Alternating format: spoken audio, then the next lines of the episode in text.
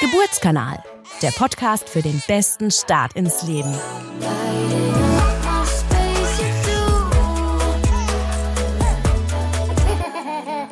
Ja, liebe Zuhörerinnen und liebe Zuhörer, schön, dass Sie wieder mit dabei sind zu unserer mittlerweile schon dritten Folge unseres neuen Podcasts Geburtskanal. Heute beschreiten wir quasi schon eine kleine Tradition mit der dritten Folge. Wir haben wieder ein ganz spannendes Thema mit im Gepäck und zwar geht es heute um das Thema PDA, die Periduralanästhesie. Im Studio bei mir zu Gast sind Dr. Katrin Jäckel, Oberärztin und Anästhesistin und Tanja Bujalla, Hebamme, beide aus dem Dirkovere Friederikenstift. Schön, dass ihr heute bei mir seid. Hallo, vielen Dank für die Einladung. Ja, zu Beginn sollten wir vielleicht einmal kurz darüber sprechen, gerade auch für Muttis, die noch nicht so erfahren sind oder gerade beginnen, sich mit dem Thema zu beschäftigen. Was ist denn eine PDA genau? Ich kann ja vielleicht einfach mal anfangen und das kurz runterbrechen. Die PDA ist im Prinzip ein gängiges oder eine gängige Methode zur Behandlung von Wehenschmerzen unter der Geburt und ähm, verhindert im Prinzip gerne verbessern die Reizweiterleitung an die Nervenenden und soll im Prinzip wirklich sehr deutlich den Wehenschmerz lindern. Das heißt, das Schmerzempfinden wird sozusagen einfach nicht ins Gehirn weitergegeben oder wie muss ich mir das sozusagen vorstellen? Das finde ich ist ganz gut übersetzt.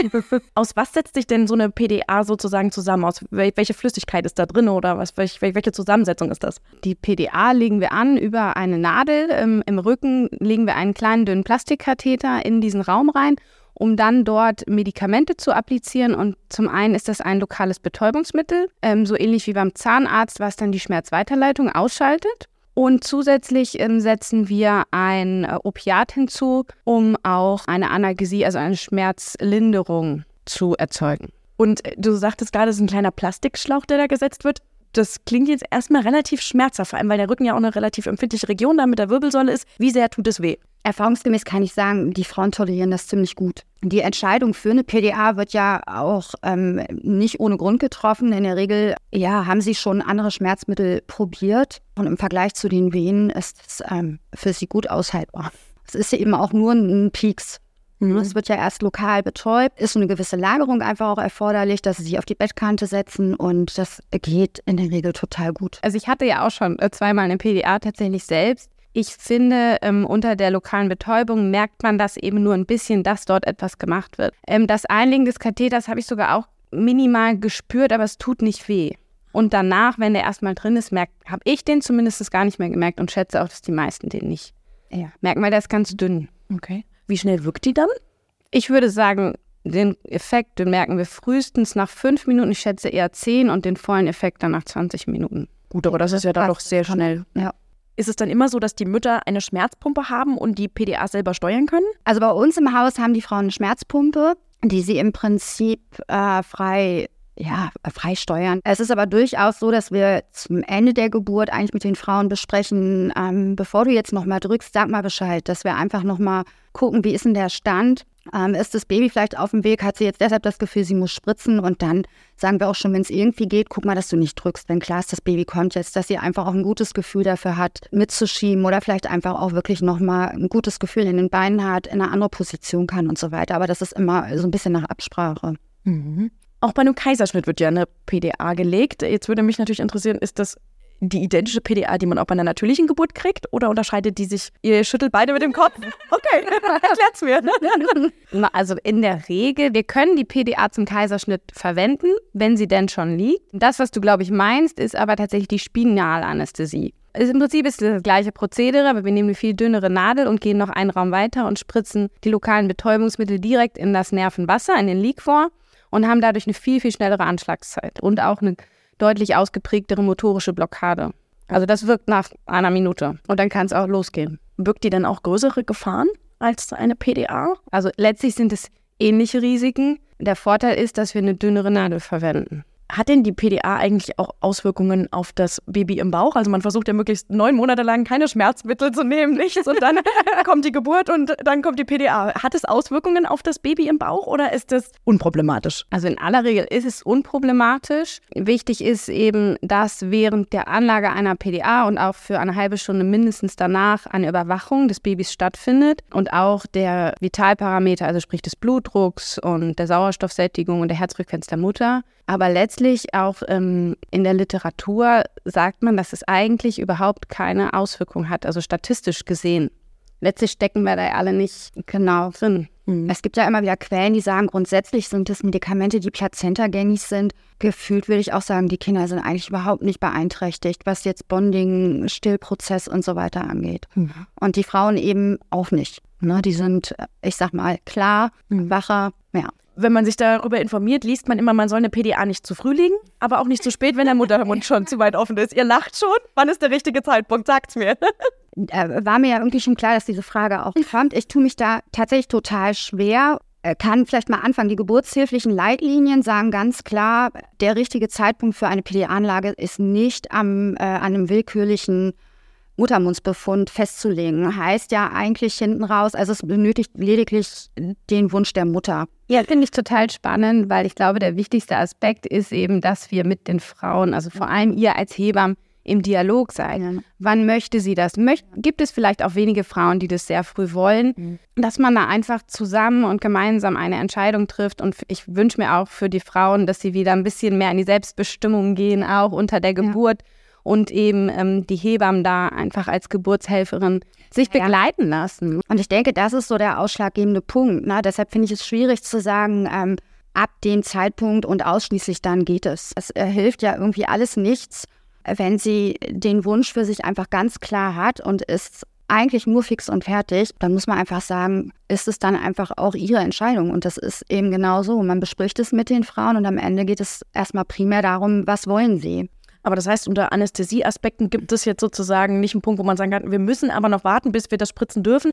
Das, sowas gibt es nicht, oder, oder doch? Das dachte man früher, also zumindest habe ich das auch am Anfang noch so gelernt und war ehrlich gesagt auch nur verwirrt, gerade als junge Assistenzärztin und habe dann einfach mich auf die Hebammen verlassen, weil ich meinten, die begleiten die Frauen und wenn die sagen, die brauchen jetzt ein PDA und die Frau möchte das, okay, dann war das für mich immer okay. Und jetzt gibt es seit 2020 endlich eine Leitlinie, die S1-Leitlinie, geburtshilfliche Anästhesie, ähm, wo das eben auch total gut steht und anhand von Literatur belegt ist. Es gibt nicht den perfekten, optimalen Zeitpunkt. Die kann jederzeit gelegt werden, weil sie eben den Geburtsverlauf nicht negativ beeinflusst. Das heißt, wir können dem Wunsch der Frauen nachkommen oder eben häufig gibt es ja im Verlauf der Geburt auch einfach medizinische Indikationen, dass man sagt, okay, wenn es eine spontane Geburt werden soll, legen wir jetzt nochmal eine PDA, um eben weitere Maßnahmen durchzuführen oder einfach mal eine Pause zu gewährleisten. Weil die PDA führt ja dazu, dass wir die Venen noch spüren, aber sie eben endlich mal nicht mehr so schmerzhaft sind. Mhm. Nimmt die Wehentätigkeit sozusagen auch ab, weil die Venen haben ja schon Sinn, um den Geburtsprozess voranzutreiben. Das wäre ja dann eigentlich kontraproduktiv. Ich finde, das kann man gar nicht so pauschal sagen. Das gibt es so und so. Und da ist eben die Frage, wo befindet sich jetzt die Frau eigentlich, in welchem Stadium der Geburt und warum nehmen die Venen ab? Nehmen die jetzt ab, weil sie eine PDA hat oder nehmen die jetzt einfach mal ab, weil sie das auch tun dürfen? Ne? Weil sie eigentlich immer noch in der Latenzphase ist und ist sowieso erschöpft. Wenn der Körper müde ist, dann hat er einfach auch mal gerne eine Pause. Und diese Pausen sind auch legitim. Ne? Das ist die Zeit,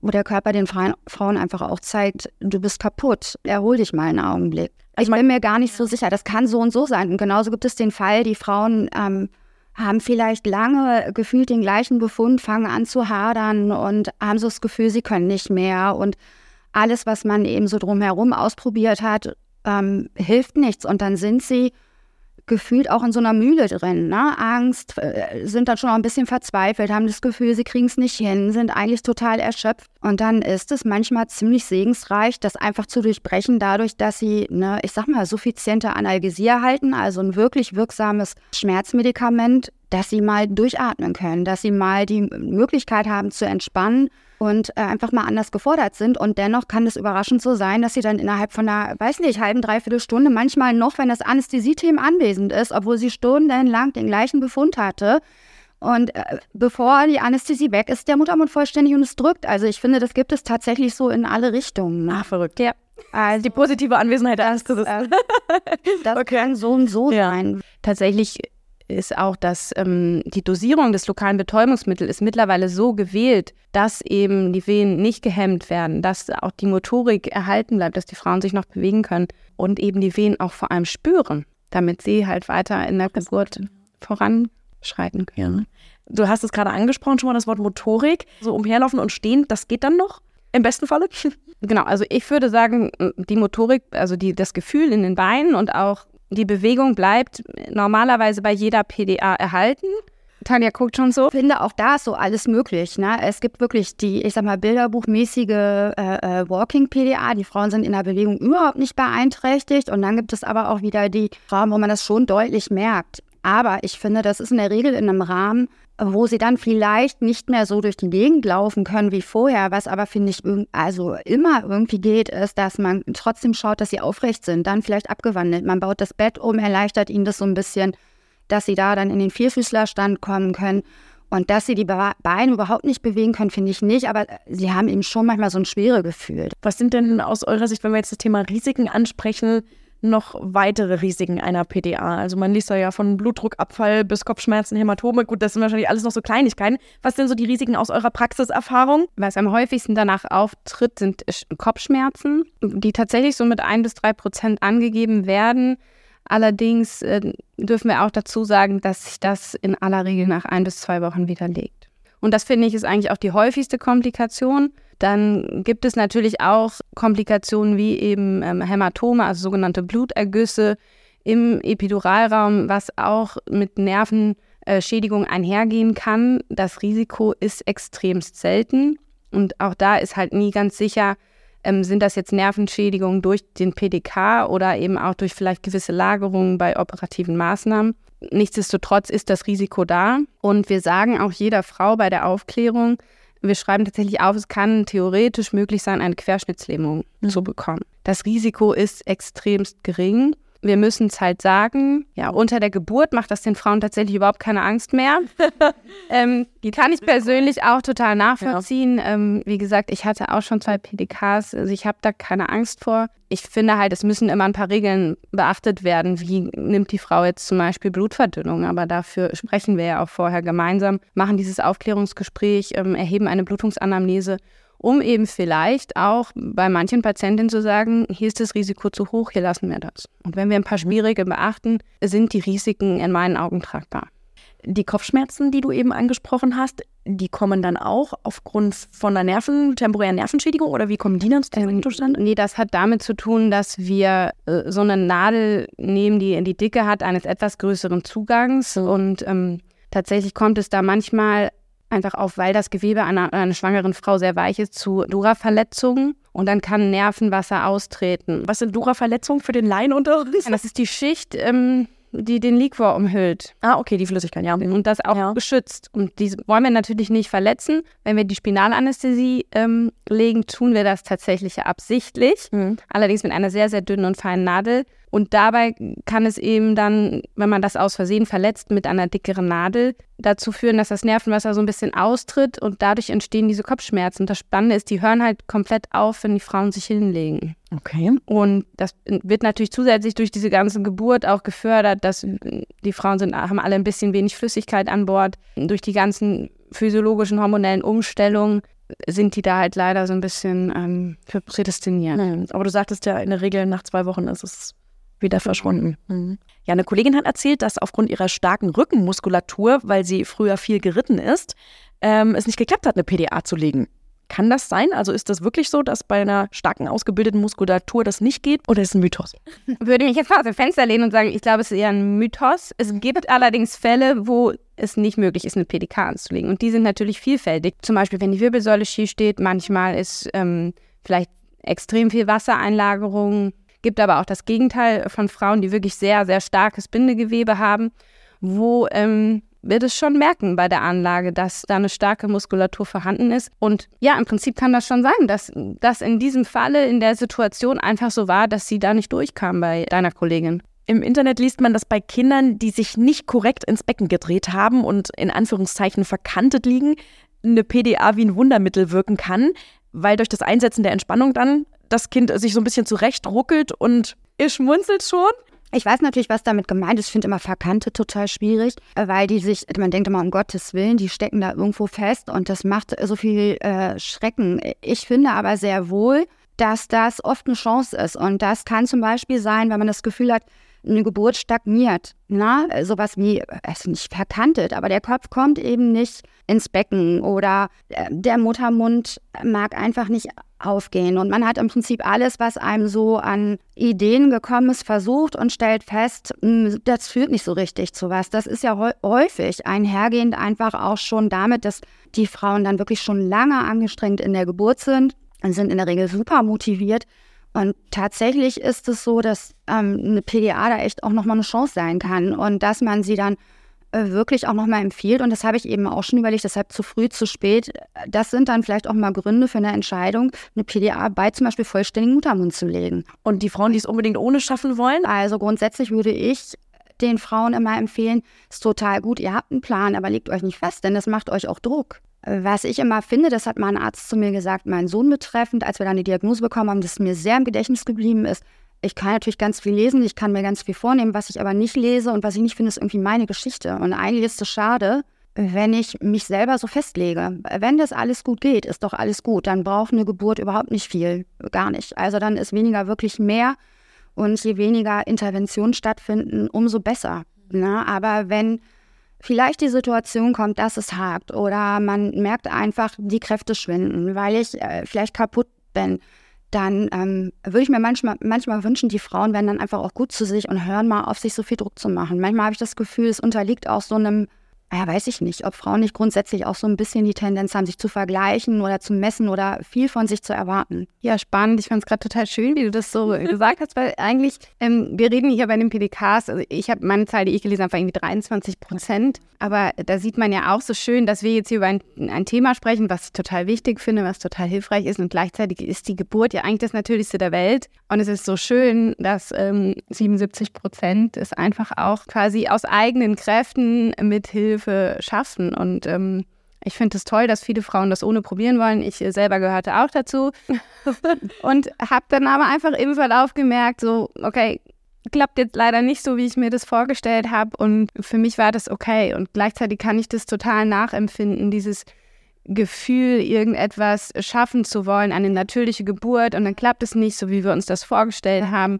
Ja, auch da würde ich mir für uns alle wünschen, dass wir offener sind für das, was da ist und dann aus diesem Moment nochmal ja. neu entscheiden, was jetzt das Beste für uns ist. Genau. Welche Alternativen gibt es denn zur PDA, die ihr den Frauen anbietet? Unglaublich viele. Und zwar geht das ja los von ganz einfachen Dingen. Also grundsätzlich finde ich, wenn die Frauen kommen, mit wen, die sie jetzt vielleicht noch nicht so richtig einzuschätzen wissen, ist überhaupt erstmal das Erste, sie irgendwie ja, warm zu empfangen und keine Angst zu haben. Ne? Angst triggert Schmerz. Die machen sich einfach unglaublich viele Sorgen. Und dann ähm, gibt es natürlich von bis. Wir haben homöopathische Mittel, wir ähm, arbeiten mit Schüsslersalzen, Badewanne ist irgendwie immer gerne auch Schmerzmittel erster Wahl. Ne? Einfach mal zu schauen, die Frauen gehen in die Badewanne, mit dem einen oder anderen Öl kann man auch ja, verschiedene Dinge beeinflussen. Es gibt etwas zur Entspannung, es gibt etwas zur Venenanregung, es gibt etwas auch, um die Venen vielleicht so ein bisschen zu lindern. Wir haben auch Tänzgeräte, das sind im Prinzip, ich sag mal, einfach erklärt, so kennen die meisten Leute das Wort, diese Reitstrom.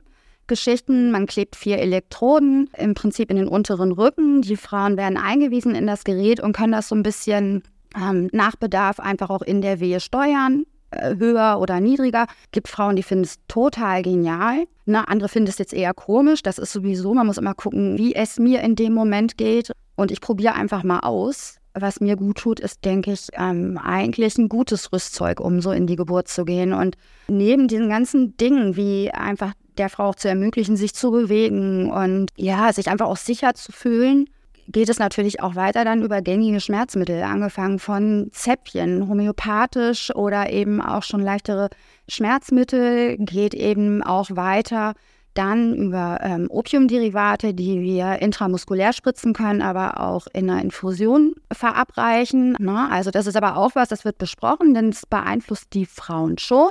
Na, ne? also das ist dann schon so, ähm, dass man einfach sagen muss, es ist jetzt dann, wenn du das jetzt bekommst, dann macht das, also du kannst dann jetzt nicht äh, äh, durch die Gegend laufen oder gehst spazieren, sondern dann bleibt sie schon so, dass wir sie sehen können. Also da gibt es so, so viel und es reicht ja auch vielen. Wie wird denn bei dir Covere über eine PDA aufgeklärt? Also würde das sozusagen schon vor der Geburt passieren oder ist das dann wie bei deiner Geburt, wenn du sagst, ah, ich, ich entscheide mich jetzt doch um, ich nehme noch eine, kommt dann mal schnell ein Anästhesist und sagt, wie es läuft. Gut, in deinem Fall konntest du dich selber aufklären, aber Wie, wie erfolgt das bei uns im Hause? Also es ist so, dass alle Frauen, die einen PDA-Wunsch haben, die dürfen sich in der Prämedikationssprechstunde vorstellen ähm, und können sich da schon aufklären lassen. Das ist natürlich auch wünschenswert, weil ähm, man natürlich ohne Wehenschmerzen das alles viel besser aufnehmen kann, das besser versteht, letztlich auch sicherlich eine rationalere Entscheidung treffen kann. Es gibt auch viele schwangere Patientinnen, die äh, der Anästhesie schon vorgestellt werden, weil es irgendwelche Risikofaktoren gibt seitens äh, der Patientin oder seitens des Kindes. Und trotzdem ist es äh, aber auch möglich, unter der Geburt zu sagen, ich möchte jetzt eine PDA und dann machen wir die Aufklärung unter wen. Das ist nicht so schön. Ich halte das immer sehr kurz. Ähm, ich frage dann immer, haben Sie schon mal was davon gehört im Rahmen der Geburtsvorbereitung? Kennen Sie so grob die Risiken, den Ablauf? Wenn dem so ist, ist es natürlich einfacher zu sagen, die hat mich jetzt verstanden und weiß über die Risiken. Ja. Und ähm, trotzdem ist es so, die Patientinnen haben starke Schmerzen und es ist ja letztlich auch unterlassene Hilfeleistung, wenn wir es nicht tun würden. Mhm. Und deshalb ähm, legen wir auch dann noch in quasi so einer kurzen Notfallaufklärung den PDK. Okay. Egal, ob sich die Frau jetzt entscheidet, eine Geburt mit PDA oder ohne PDA zu machen, ob sie sich spontan umentscheidet, ihr steht den Eltern jederzeit beratend zur Seite, fachlich wie emotional. Danke, dass ihr heute bei mir wart und uns so spannende Einblicke gegeben habt. Ja, vielen Dank. Vielen Dank. Geburtskanal, der Podcast für den besten Start ins Leben.